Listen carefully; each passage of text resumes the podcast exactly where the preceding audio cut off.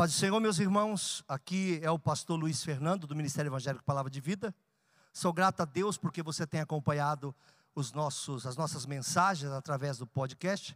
E se você também quiser, nesse momento, contribuir com suas doações de alguma forma, nós temos aqui a conta do Bradesco na agência 0525, conta 80002, dígito 3. Ou no Santander, agência 0174, conta 13002611, dígito 2. E o CNPJ do Ministério é 03 742 978 mil ao contrário 17. Muito obrigado pelo carinho. Deus te abençoe. Fique em paz. Já vai abrindo em Levítico capítulo 6, versículos 12 e 13.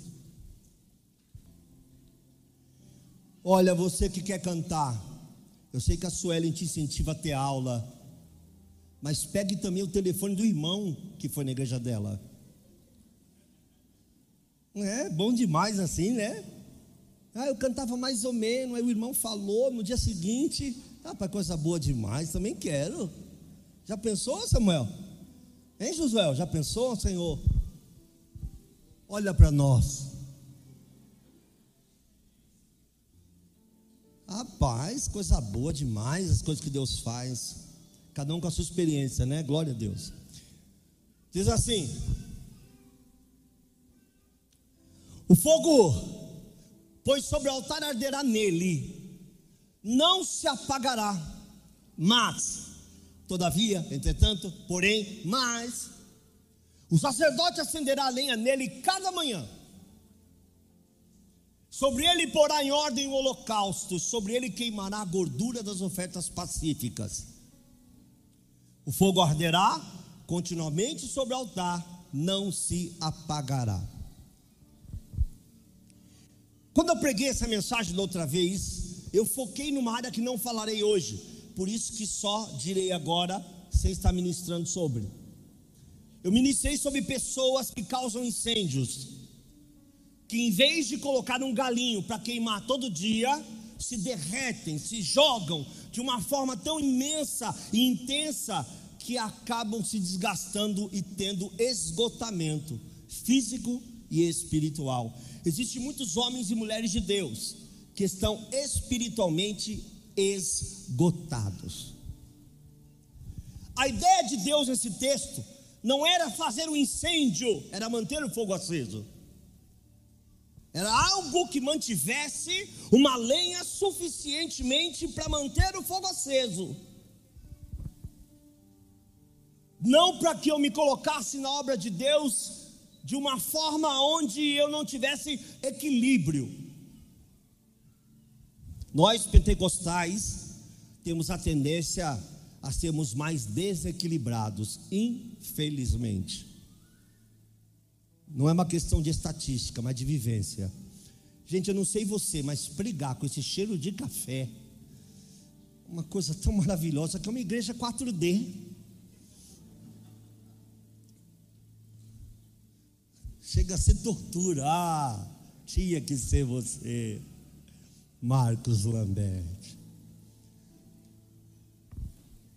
O fogo arderá sempre. O sacerdote acenderá a lenha nele a cada manhã. Acender a lenha, a tipificação da vida de oração, de busca ao Senhor. Nós queremos alimentar o corpo, queremos exercitar o corpo, para quem curte um exercício, queremos fazer coisas para o bem-estar do nosso corpo queremos melhorar os nossos estilos, para quem gosta disso, estamos preocupados com os nossos looks, para quem gosta disso, estamos preocupados com tudo que fazemos e tudo que está em nosso entorno, no que diz respeito ao bem-estar, mas esquecemos o principal, que é ter uma vida mínima de oração diária. O porquê de espiritualmente estarmos muitas vezes destruídos.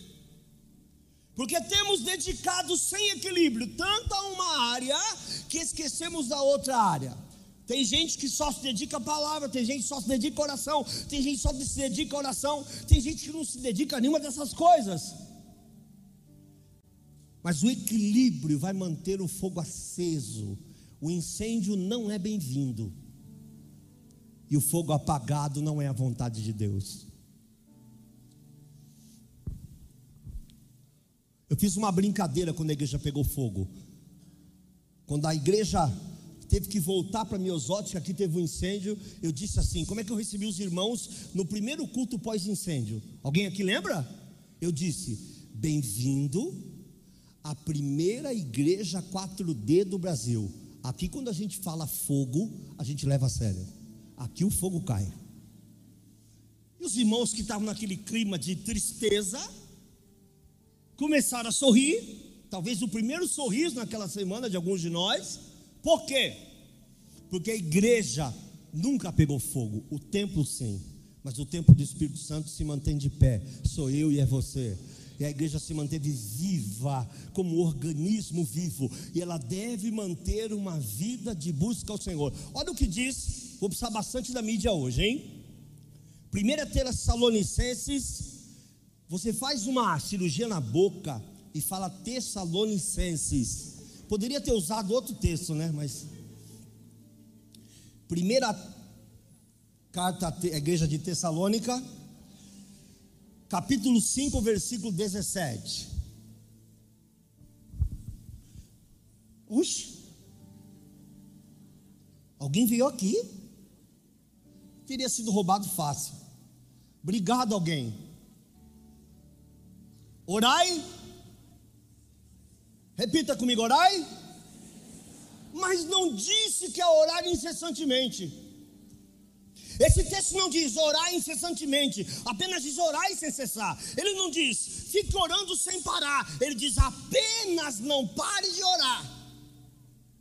As pessoas se confundem e acham que ter uma vida de oração é uma vida onde não há mais nada na vida que não seja orar. Não é isso. E não ter uma vida de oração é permitir o cessar da oração dentro da tua casa. Tem que ter uma voz dentro do teu lar que busca Deus. Tem que ter alguém naquela casa que todos os dias se preocupe em colocar a lenha no fogo e manter esse fogo aceso. Bendito seja o nome do Senhor para sempre.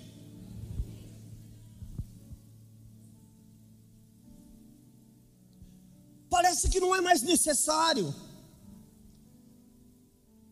Parece que buscar a Deus é coisa de quadrado, parece que buscar a Deus é coisa de fanático, buscar a Deus é coisa de vivo.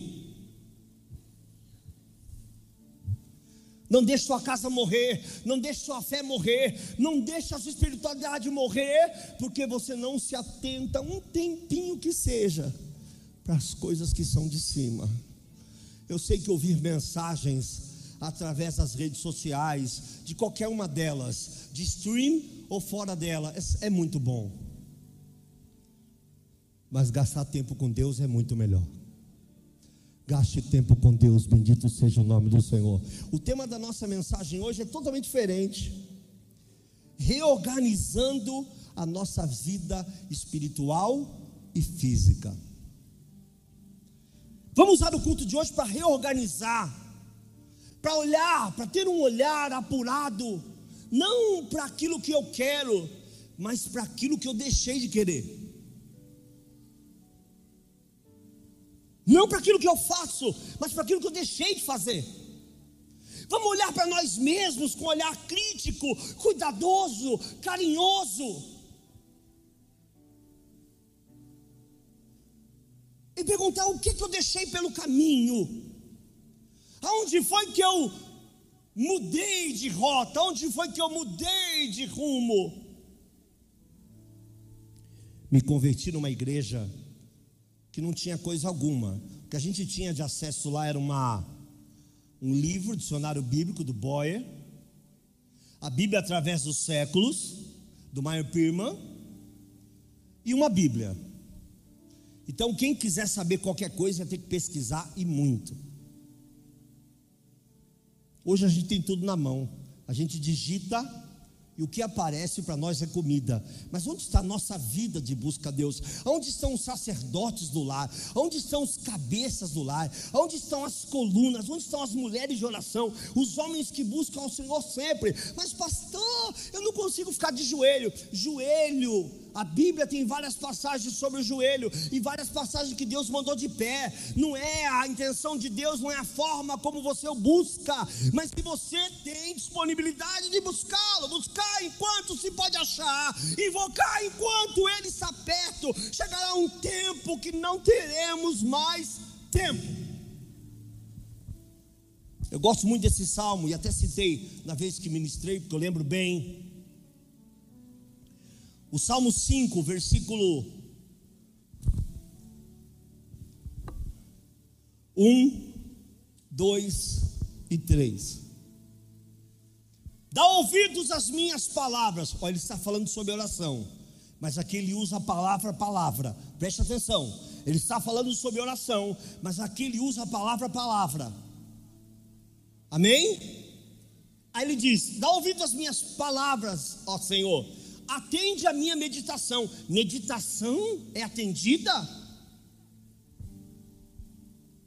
Responda-me, a meditação pode ser atendida? Se ela é atendida, não é a meditação? Quando eu medito nas coisas que são de cima, a minha fogueira se mantém acesa. Quando as minhas palavras são palavras que falam de cima, a minha fogueira, o meu altar se mantém aceso, glorificado seja o nome do Senhor. Como está o nosso altar nessa noite? Olha o que diz o versículo 2: Atende a voz do meu clamor, Rei meu e Deus meu, pois a ti orarei. Palavra, meditação, clamor, e agora que vai orar. Então, falar das coisas de Deus é oração. Respondendo a sua pergunta, pastor Josué, que me fez alguns meses passados. Meditar nas coisas de cima é oração, porque ele atende a voz da nossa meditação. Quando nós meditamos as coisas que são de cima, há uma simbiose entre eu e o Espírito Santo de Deus. Nós estamos conversando a respeito das coisas celestiais. Olha o versículo 3. Pela manhã ouvirás a minha voz, ó Senhor. Pela manhã me apresentarei a ti e vigiarei.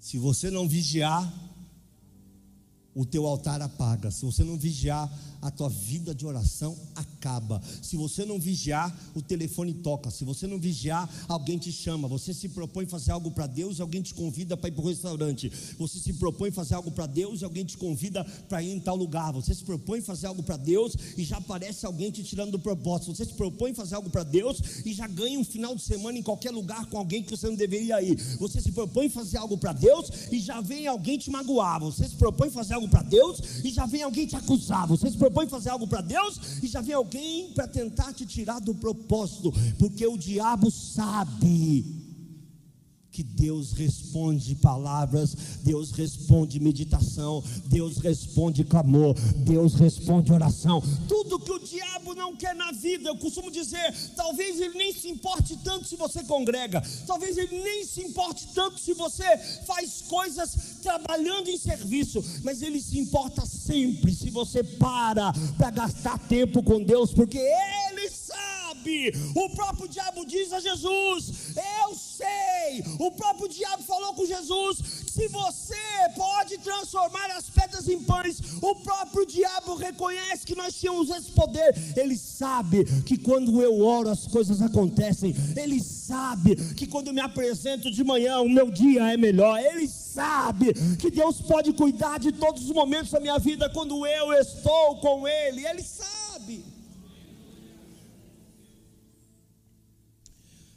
Nós ouvimos aqui nas palestras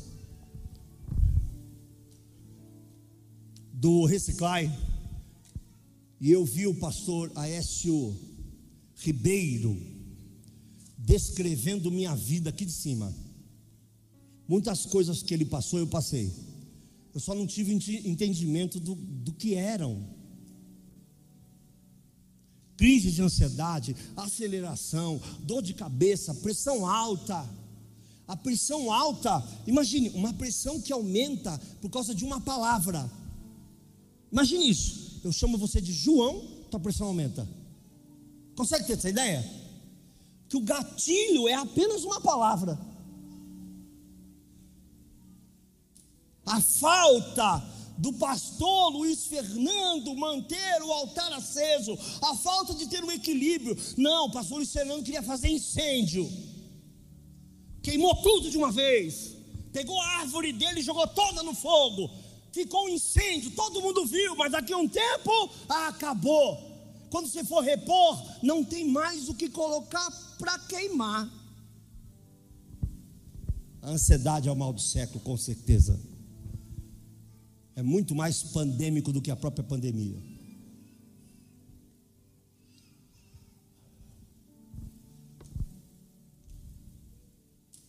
Numa outra versão, o versículo 3, o Salmo 5 diz assim: De manhã te apresento a minha oração e fico esperando.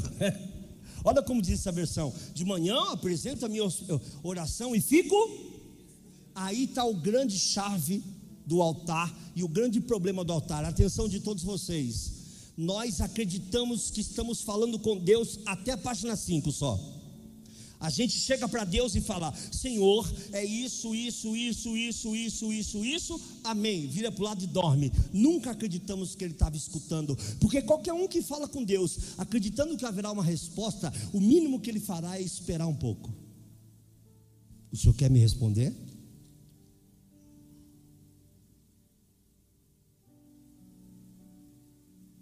Você está fazendo? Esperando. Oração tem resposta.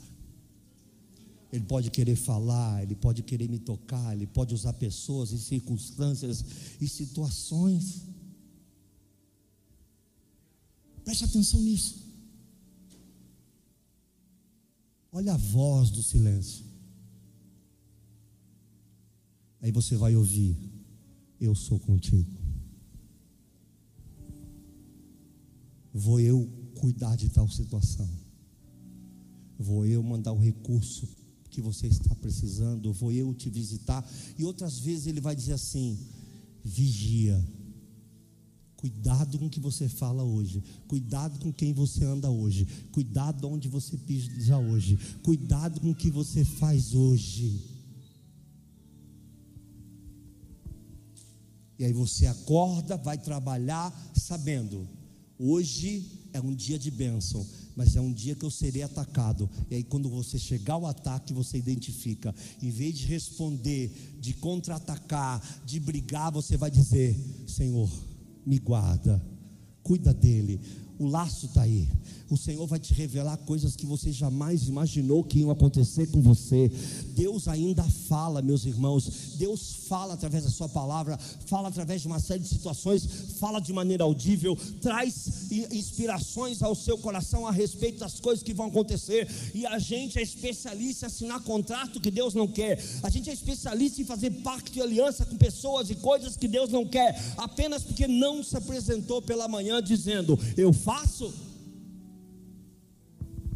eu devo, é chegada a hora. Quando nós fomos construir essa igreja, eu disse que só ia começar. Quero saber quem estava nesse culto aqui. Eu disse: só vou começar se um anjo levar 100 mil dólares na minha porta. Aí eu começo a obra. Quem lembra disso? Falei, não vou endividar a igreja agora. Se eu acredito que Deus vai mandar a provisão da igreja, quem acredita? Amém? Acredito que Deus pode mandar antes. Por que não? Por que não acreditar que Deus pode fazer antes? Um irmão foi na minha casa com uma caixinha e falou: Eu sou o anjo, está aqui o dinheiro, começa a obra. Liguei para o tesoureiro da igreja, falei: Meu irmão, arranca essa praga desse dinheiro daqui, tira isso aqui da minha casa, pelo amor de Deus, leva embora isso aqui. Não quero nem dormir. Até brinquei outro dia que o filme Senhor dos Anéis. Eu não quero nem dormir com isso aí.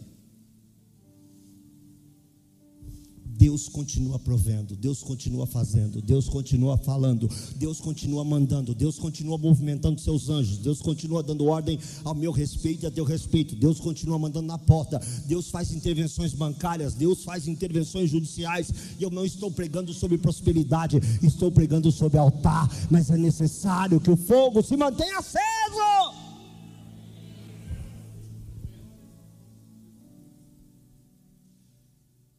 Que diz Isaías 6, versículo 7.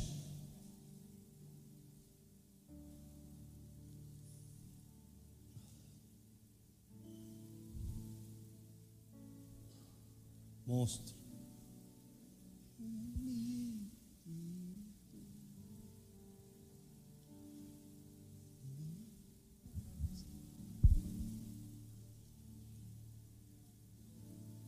Preste atenção nesse texto comigo agora.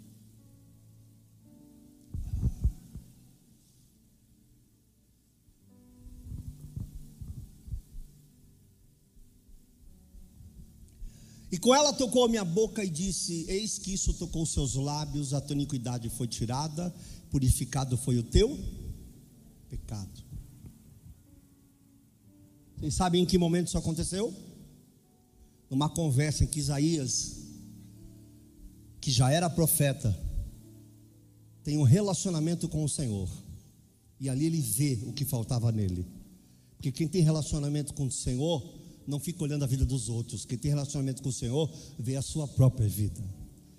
Eu disse hoje para um pastor que nós somos blogs nós viramos, cada um de nós, um blog, cada um de nós um veículo de informação, cada um, cada um de nós virou um juiz, cada um de nós virou um crítico, cada um de nós virou um mundo, cada um de nós virou uma ilha. Perdemos o senso de sociedade, perdemos o senso de estar junto. Por quê? Porque cada um tem sua rede social, mas a rede social não deveria se chamar rede social, deveria se chamar rede virtual, que a rede social nada tem a ver com a sociedade. Quando você busca o Senhor, Deus diz para você: é isso. Eu curo, vou tocar nos seus lábios, vou mudar suas vestes, vou fazer tal coisa. Quando você tem altar, Deus diz: Não me alegro nisso, não me alegro naquilo, vou fazer tal coisa, vou mudar teu coração, vou entrar com providência. Quando você tem altar, as coisas começam a fazer sentido. E aí acontece o porquê. Você já passou pela fase do porquê? Conhece a fase do porquê? A fase do porquê é por que Deus permitiu? Em que momento Deus permitiu? Como é que é essa conversa? Olha, eu arrisco a dizer que 99,999 dos presentes, me incluindo, que eu já fiz isso, perguntou: por que, que o Senhor permitiu? Eu imagino Deus perguntando: por que, que você não me perguntou? Eu não te permiti, você nunca me perguntou. Você fez. Altar apagado, sem inspiração divina, botando o pé numa cilada atrás de outra, tomando decisões físicas, decisões humanas que estão destruindo toda a tua família. Por quê? Porque há muito tempo está sem altar, o altar está apagado.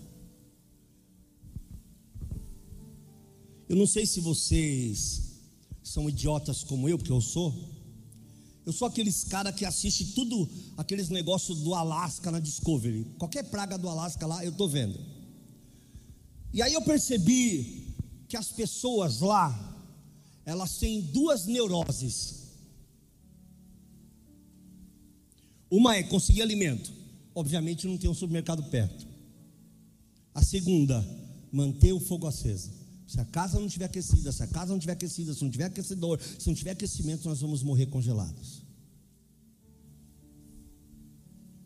O altar mantém tua casa aquecida. O fogo de Deus mantém o teu peito aquecido.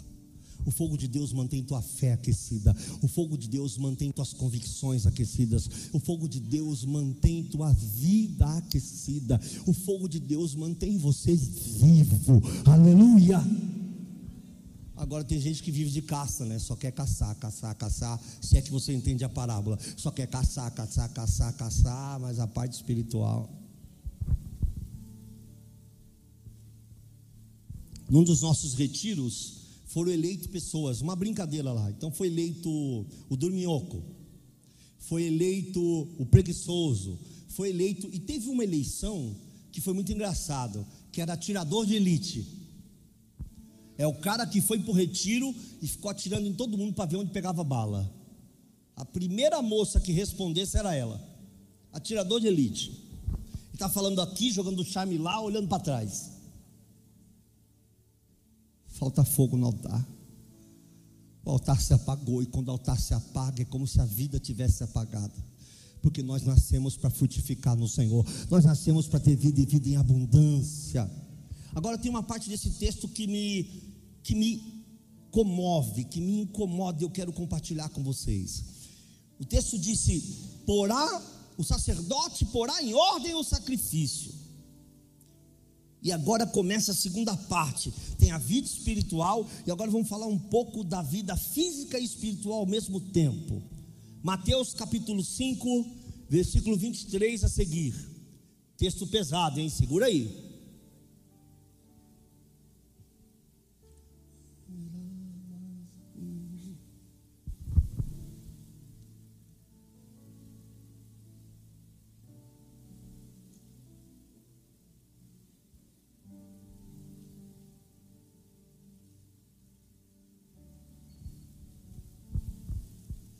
É uma das poucas canções que eu jamais escuto, porque toda vez eu choro. É espetacular, espetacular, espetacular.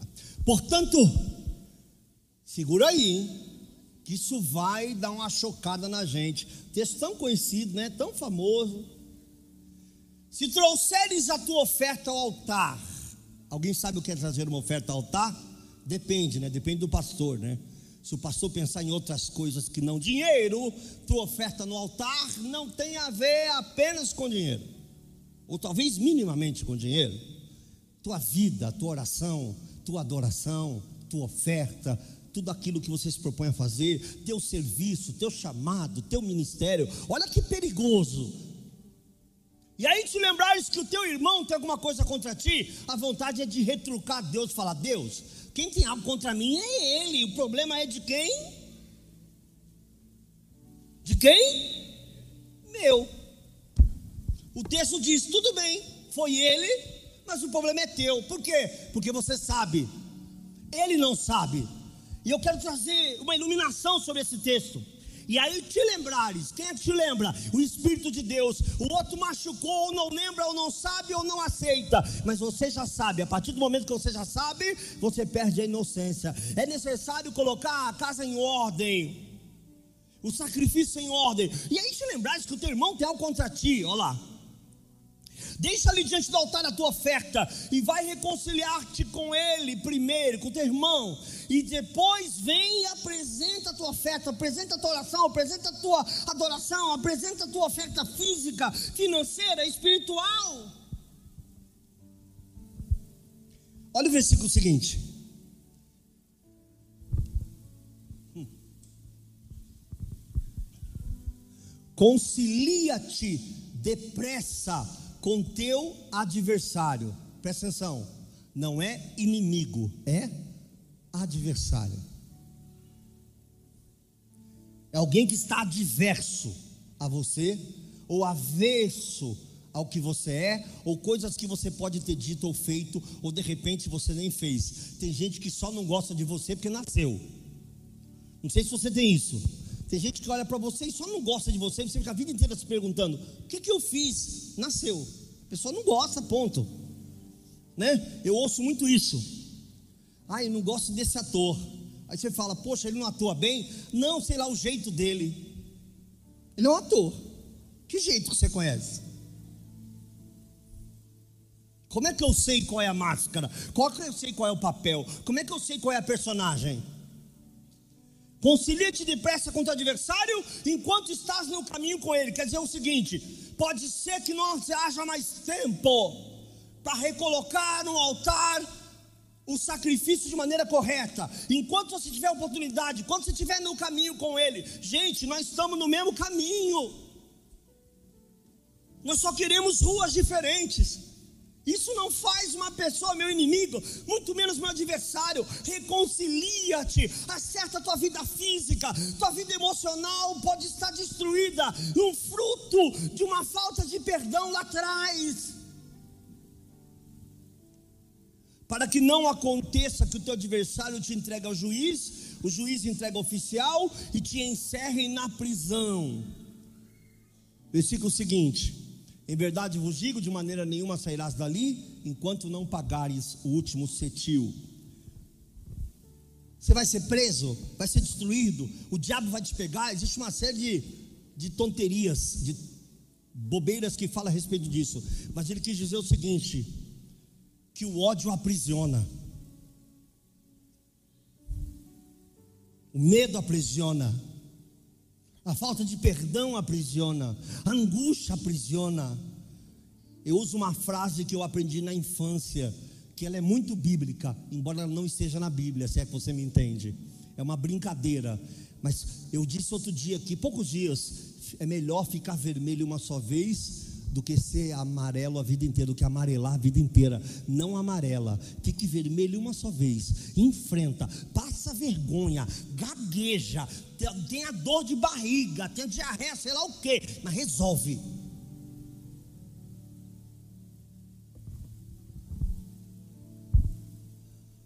Agora, sacrifício não está em ordem. Outra coisa que ele diz que o sacerdote deveria queimar a gordura das ofertas. Já falei sobre isso aqui. Como eu não terei muito tempo, eu quero, eu quero pular. Eu recebi mais cedo, vou entregar mais cedo. Queimar a gordura das ofertas, quer dizer, oferta sem gordura, símbolo de sujeira, símbolo de coisas que não deve ter. A oferta deve ser limpa, santificada. Nós devemos fazer as coisas para Deus com entendimento, um culto racional, sabendo o que viemos fazer. Não é possível que eu não fale com o meu pai, mas chegue aqui e diga para Deus: Pai. O mundo reclama muito de hipocrisias.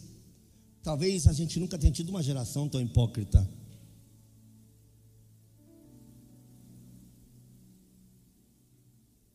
Começar por nós, pastores, nessa pandemia, muitos de nós colocaram máscaras e muitos de nós perderam a que tinha. Muitas mulheres, homens de Deus colocaram máscaras e outros tantos também perderam as que usavam e nós não víamos. Máscaras subiram, mas máscaras caíram também. Nós descobrimos pessoas dizendo coisas e descobrimos quem elas são de verdade.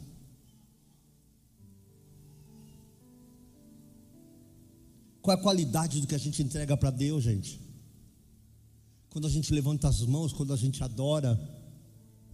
Me permita usar a Débora. Cadê a Débora? Débora fez um, um elogio, porque alguém tirou uma foto minha. Eu estava aqui com as mãos levantadas. Que eu, eu, ah, meu, louvor para mim, gente. Vou falar uma coisa para você eu me arrebento no louvor. Eu sou assim, minha característica.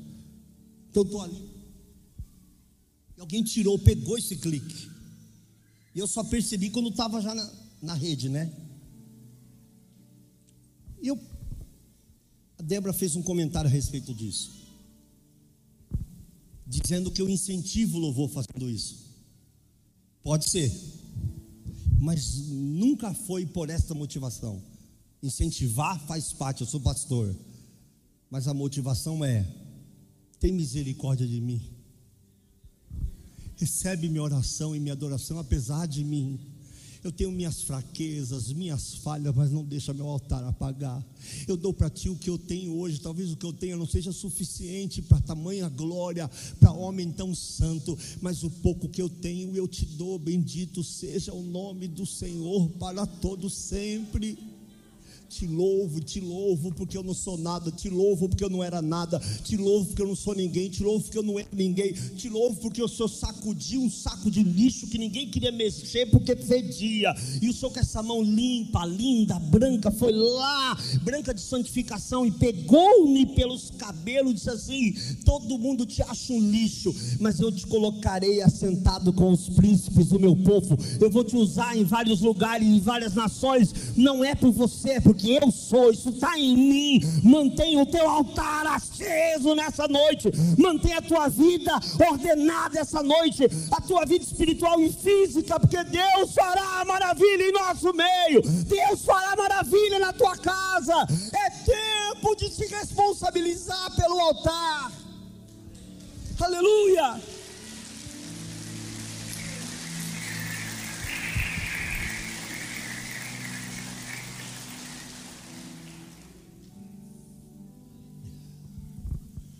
O evangelho é tão simples, mas a gente, olha, eu não sei, eu não sei cantar, nem sei como é que é a música do Thales, mas tem uma canção que ele fala que, que é tudo simples, mas a gente complica tudo. Meu irmão, o ser humano é um complicador da presença de Deus. Como estão inventando coisas no Evangelho, sendo um Evangelho tão simples? Graça. Mas eu estou triste graça. Ah, mas eu estou quebrado, graça. Mas eu estou deprimido, graça. A graça é tua, a graça é minha, a graça é nossa. Ela todo dia está aqui sobre nós como uma grande árvore que eu possa ter a sombra, como um abraço de Deus que Ele jamais fecha a mão, que Ele sempre está esperando mais um, e mais um, e mais um, e mais um.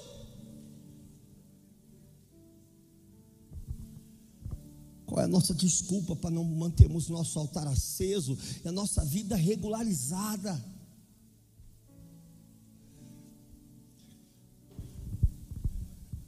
Estou terminando. Tem Big Brother hoje? Não? É terça, não é terça? Tem Big Brother mais? Acabou? Estou sabendo, faz tempo que eu assisto, eu assisto a Globo todos os dias, nos últimos cinco anos, acho que umas duas vezes. Ah, pastor, o senhor também boicota a Globo? Eu boicoto qualquer coisa, o controle remoto é meu.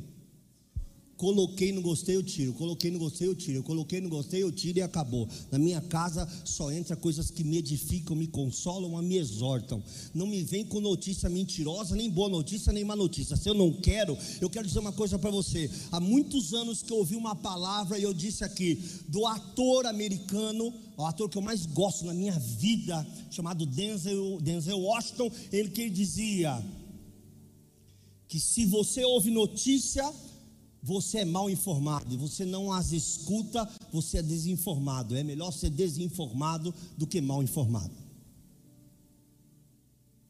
Então, às vezes é melhor, em certas situações, tem até pastores que eu já nem ouço, porque eu sei que vai falar besteira. Diga, não, não.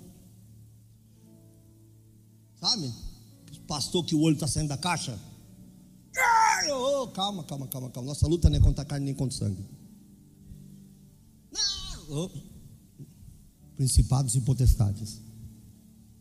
Mas vamos fazer, vamos parar tudo. Vida no altar. Vamos quebrar tudo. Vida no altar. O que, que nós vamos fazer como igreja? Orar.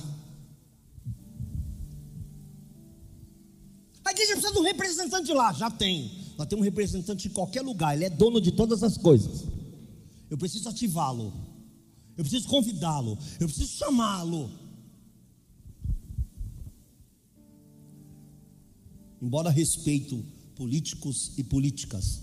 Ah, mentira, respeito não. Vai plantar batata. Difícil respeitar um, hein?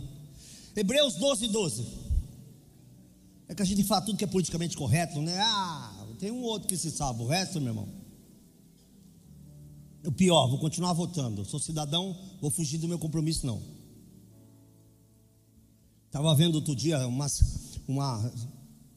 um trecho no rádio da CPI lá, um, um cara fazendo pergunta para outro e outro arrebentando o que está fazendo a pergunta. Aí o cara foi falar uma coisa, perguntando se o outro era meio que ladrão. Aí o cara que ouviu já levantou e falou: Você é ladrão, você tem não sei quantos processos. Você meu Deus do céu, briga de foice para saber quem rouba mais, né? não sabe nem quem é quem, dá uma loucura isso. Mas vamos para a palavra, né? Se a gente olhar para essas coisas, meu irmão, a gente não fica de pé, não fica, não fica. Hebreus 12, 12 eu quero te dar uma palavra. Você que se sente quebrado, tua vida está quebrada. Hoje é uma palavra pastoral, você deve estar tá percebendo. Você que tem tua vida quebrada, você que está com a tua vida destruída, eu quero te dar algumas palavras, pode ser? Outra coisa, ah, eu me sinto indigno. Aqui é uma reunião de indignos que foram resgatados por alguém que é digno. O nome disso é graça. Não é em mim, é apesar de mim. Bendito seja o nome do Senhor.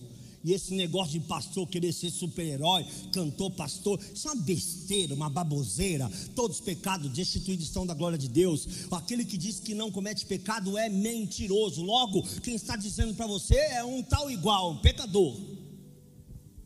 O resto é conversa. Portanto, tornai a levantar as mãos cansadas. Como estão seus braços? Você disse para Deus esses dias: Eu não aguento mais. Eu me sinto tão cansado. Eu me sinto tão cansado. Eu não tenho força para lutar. Disse isso para Deus? Eu não tenho força para reagir. Eu não tenho ânimo mais para viver. Eu não tenho ânimo mais para sobreviver. Levantai mãos cansadas e joelhos trôpegos ou desconjuntados. É aquele joelho assim, tipo o meu e do pastor Samuel, que um fica beijando o outro, sabe? Eu e o pastor Samuel são tortos, já viram ou não? Viram, mas finge que não viram por causa de educação. Mas a gente é meio torto, a gente quando anda, eu ando para dentro, o pastor Samuel também. Os nossos joelhos têm um caso de amor entre eles, né? Eles querem tocar um no outro assim, ó, quando está andando. Eu ando igual o pinguim, né? Fico andando para dentro assim, ó. E aí eu fui olhar o pastor Samuel outro dia, eu digo, rapaz, ainda bem que tem um igual aqui, né? Parece que a única forma de ser pastor aqui na igreja é estar tá torto. Embora o, o, o Claudio é bem retinho. Foi melhor cuidado, né? Desde infante, já vê que é isso. Aí o pastor Samuel foi mais largado. Joelho desconjuntado. Ainda? É, ainda, é. Esse é pastor agora, né, pastor? Provavelmente você se arrebenta daqui a 10 anos. Ah, desculpa a palavra de incentivo. Eu, querida, eu, vou te dar uma palavra pastoral tão linda agora que você vai, vai tremer. O mesmo povo que diz Osana, bendito que vem em nome do Senhor, foi o mesmo que diz crucifica. Viu, querida? Guarda isso. Mas vamos mudar de assunto, que isso me dá uma depressão monstra. Já vou agarrar o psicólogo ali de joelho chorando. Olha por mim, olha por mim. Versículo seguinte: você está achando que não tem mais solução, que não consegue mais caminhar, a tua caminhada cristã acabou, os seus braços estão cansados, por causa de atitudes ou de erros, não importam. Hoje é dia de resolver a questão do seu altar. Fazei veredas direitas para os vossos pés. O problema não são os vossos pés, mas o vosso caminho. Vossos pés estão desconjuntados por causa da escolha do vosso caminho. Seus braços estão caídos pelas escolhas dos vossos caminhos.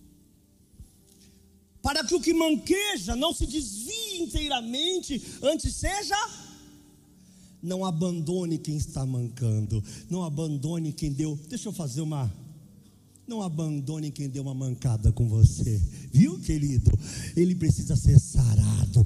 Você, seja quem for que entrou aqui essa noite, há sempre haverá esperança para mim e para você, porque a esperança dos nossos pais está conosco, a morada da justiça está conosco, o Senhor está conosco todos os dias, então há uma esperança para que Deus te recoloque no altar, te recoloque no caminho. Versículo seguinte. Pastor Gessé, se o senhor me permite dar uma tese de doutorado desse texto, tá? Em cima da tua área. Se você aceita uma dica. Aí ele dá causas. Aí ele dá causas, pastor Gessé. Segui a paz com todos, muda de repente, né? Segui a paz com todos, quer dizer, a falta de, de paz com seus pares, pais, mães, filhos, familiares podem estar causando esse manquejo, esse problema físico, emocional, por que não dizer espiritual? Falta de paz. Aí quando eu olho para aquele irmão, não sinto paz. Paz está acima do olhar ao irmão. Paz está acima de se assentar com quem quer que seja. Eu posso ser de maneira cortês, de maneira adorável aos olhos de Deus, ter uma mínima educação. Deus não está dizendo, leva para comer, leva enfia na tua casa de novo, leva para o cinema. Não. Inclusive, líderes, nós teremos uma, uma reunião aqui para o start do nosso plano de pastoreio. E eu estou preparando uma palavra que seria um seminário sobre quem você deve deixar entrar no teu coração. Vou falar sobre confiança e intimidade. Tem gente que você pode ter confiança, mas jamais pode ter intimidade. Vamos falar sobre isso. Seguir a paz com todos é santificação, sem a qual ninguém verá o. Quem diz estar nele tem que andar como ele andou. Eu nunca vou esquecer de Jesus na cruz do Calvário. Se eu fosse um dos doze e Deus me desse uma metralhadora, não ia sobrar um de pé no dia da crucificação. Não ia dar tempo do bandido da cruz se salvar também, que eu enfiava uma bala nele também. Pastor, o senhor é a favor de armas? Absolutamente estou falando disso. Estou falando de, de, de críticas, de não aceitar situações, de fazer com que minha indignação seja maior do que o meu Deus. Tua indignação estar subalterna à vontade do Senhor. Às vezes a gente tem uma indignação. Imagine você vendo Jesus. Segui a paz com todos, a santificação sem a qual ninguém verá o Senhor. Ele na cruz do Calvário diz: Pai, Pai, Pai, Paizão. Em outras palavras, perdoa-os, né? Eles não sabem o que fazem. Em outras palavras, deixa para lá. É um bando de ignorante. É só ignorância é falta de sabedoria. Hoje nós somos uma sociedade com olhar crítico. E temos uma sociedade também que não aceita qualquer palavra que você diga. Esses dias eu estava numa polêmica no Twitter. Eu não gosto de polêmica de rede social, amém? Não gosto. Não uso minha rede social que não seja para pregar o evangelho. Mas no Twitter eu entrei na polêmica. Vou contar toda a polêmica para vocês. Uh, um jornalista especializada em fofoca, postou, pastor, tem tudo a ver com isso? Tudo. Guarda o que eu vou falar hoje, hein? Postou uma brincadeira que a cantora Simoni havia amarrado o marido numa coluna. Era uma brincadeira, então ela amarrou o marido. Tava, Você não vai fazer de novo?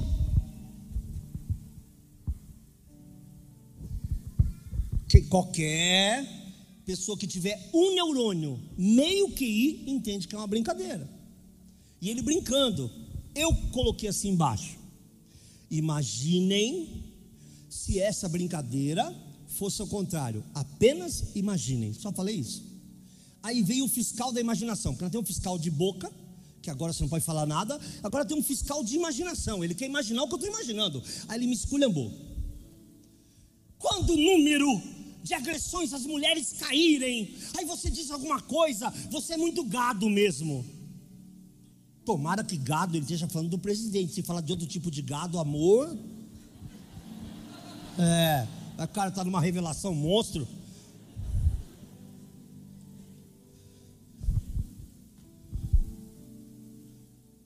Aí eu respondi lá embaixo.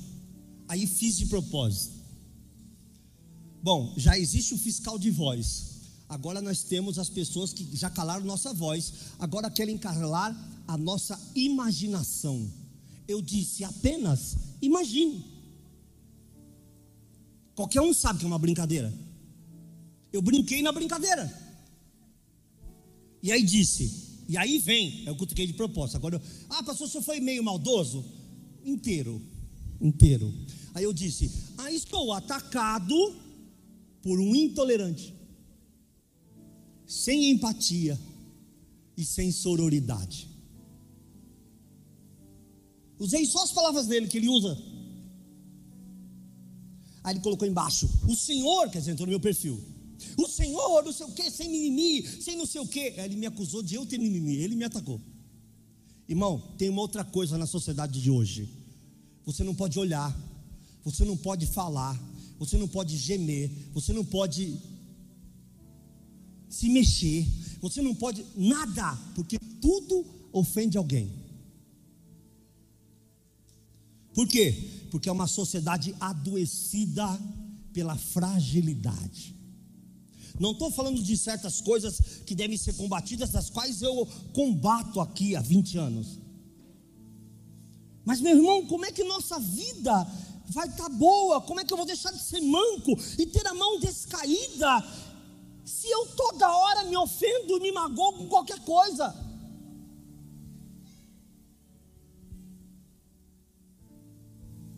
Você não pode brincar na sua rede social. E aí foi muito engraçado, porque ele é engajado, né? Aí começou a entrar o grupo dele para curtir os negócios dele lá, para me zoar. Eu digo, oxe, eu chorando de rir lá em casa. Eu digo, tadinho. Se ele soubesse quantas mulheres que foram espancadas, que a gente ajudou, defendeu, e ainda mandou denunciar o marido aqui nessa igreja. Ele não sabe nada, conhece nada sociedade está adoecida. Então, também não adianta você ser essa pessoa que qualquer coisa te ofende. Me desculpa, meu irmão. Procure ajuda. Porque tem gente que, se você. Irmãos, eu sou pastor. Eu já lidei com um caso aqui na igreja, por exemplo, casos desse tipo. Preste atenção. Pastor, eu parei de ir lá na igreja porque estava todo mundo olhando para mim. Falei, é, irmão, nós fizemos um ensaio antes de você chegar. Aí nós paramos o culto, tinha mil pessoas. Nós falamos, gente, vai entrar um irmão aí chutando tá de camisa roxa. Que eu tenho que adivinhar a roupa que ele vem, né? E ele vai entrar pelaquela porta. Quando ele entrar, vocês todos param de olhar o culto e façam assim. Falei, irmão, ninguém sabe do seu problema.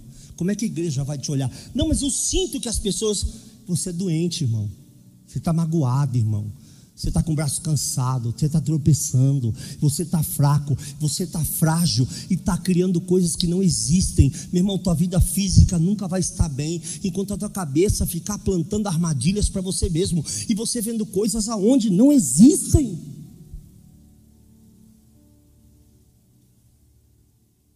Não adianta.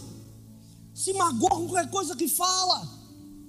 Quando a gente tinha um programa na Rede TV, eu sou amigo do Elias. Elias, 25 anos que a gente é amigo? 25 anos.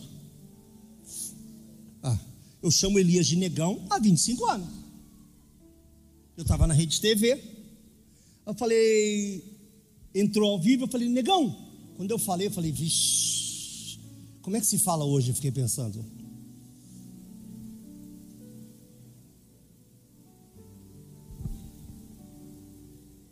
Não, é porque eu posso estar incentivando uma coisa que eu não sei, eu posso estar ativando uma coisa que eu não sei, eu posso estar magoando alguém que eu não sei, e alguém que não sabe pode se magoar mais ainda, sem saber. Como é que alguém pode se machucar sem saber? Por qualquer coisa que se fala. As palavras não podem ter esse poder. Tire o poder das palavras sobre a tua vida. Ah, mas minha mãe disse que eu não ia ser nada. Seja alguma coisa, sustenta ela, abençoa ela, guarda ela, paga um plano de saúde para ela e fala: Mãe, a senhora se enganou, eu me enganei, Deus me fez alguém, o Senhor me escolheu. Para de carregar mágoa por essa tua vida. Vai estar sempre mancando, sempre sem paz, sempre olhando teus pais de maneira enviesada. Sempre. Ainda tomei cascudo no final desse culto que eu falei isso para ele. Já encostou um pastor em mim e falei, lá vem. Apanhei, né? Nós chamamos só de Elias mesmo, tá bom. Continuando o texto de Hebreus 12, terminando. Aliás, eu já passei da hora. Essa é a hora de terminar, inclusive.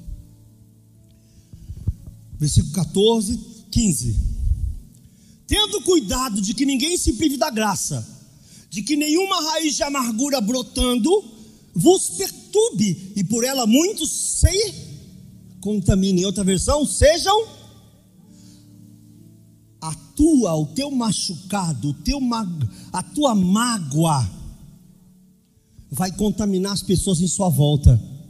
Uma vez eu ouvi uma coisa do pastor Josuel, que eu fui para casa pensando, eu nunca tinha pensado nisso, né? Ele disse o seguinte: que os enferidados se atraem. Você tem amizade com quem tem ferida parecida com a tua. E ele disse uma coisa: ele disse que a mosca varejeira só procura uma ferida para colocar os ovos. Eu falei, verdade. Então o diabo sabe das nossas fraquezas, meu irmão. Está na hora de a gente botar nossa vida em ordem diante de Deus e parar de ceder a todas as coisas que acontecem. Parar de se magoar por qualquer coisa. Pastor, eu vou confessar aqui. Confessa comigo. Pastor, eu vou confessar aqui.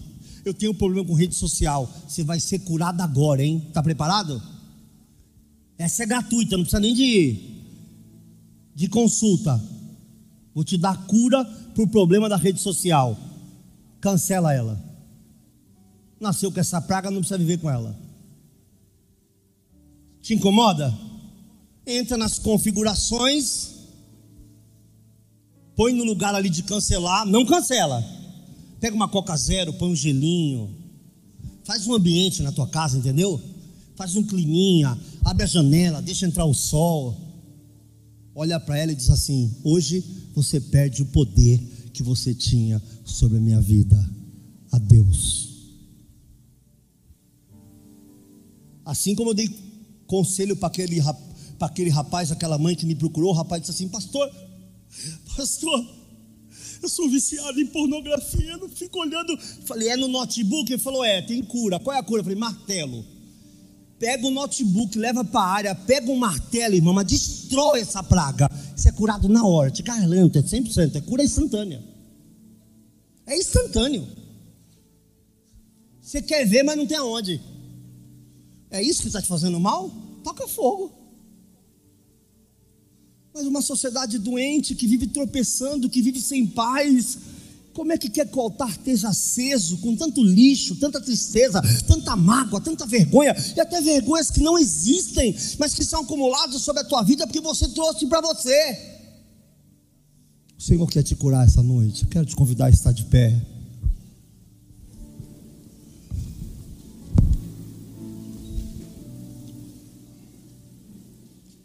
Posso fazer uma oração? Pastor, o senhor está curado de tudo? Tudo, tudo, tudo, tudo não. Tudo é uma palavra muito grande. Mas estou dando minhas marteladas, estou dando minhas desabilitadas, tudo que eu preciso tirar de que me afasta de Deus, eu estou lutando. O meu problema era notícia, Claudio. Quando eu estava no meio da pandemia, que eu via que ninguém dava uma palavra de ânimo na televisão. O jornal já abria assim, hoje, você, meu irmão, se você respirasse na frente do Jornal Nacional, você pegava Covid em estágio 4. Porque você já saía do programa tossindo. É impressionante. Porque era 40 minutos. Você... E no início da pandemia, Teve uma fake news colocando pessoas caindo na China. Quem viu essa fake news? Um vídeo que as pessoas caem na rua e dizia Covid. Rapaz, morri. Morri. É uma questão de dias. Então, meu irmão, o que, que eu fiz? Soberano, dono da razão. Peguei ele. Quando eu cheguei perto dele, ele já falou assim: Papai. Que ele gosta de mim, sabe? Aí peguei o controle remoto. Fiz aquela pose, sabe? Sabe, irmão? Aquela pose soberba de rei da Inglaterra, porque ela é rainha, né? Nasceu antes de Deus aquela rainha. Aí peguei o controle remoto, presta atenção. Peguei o controle remoto e fiz assim, ó. Pá! Nunca mais. Cortei o poder que tinha sobre mim. Que é que está fazendo poder sobre você? O que é que está destruindo o teu altar?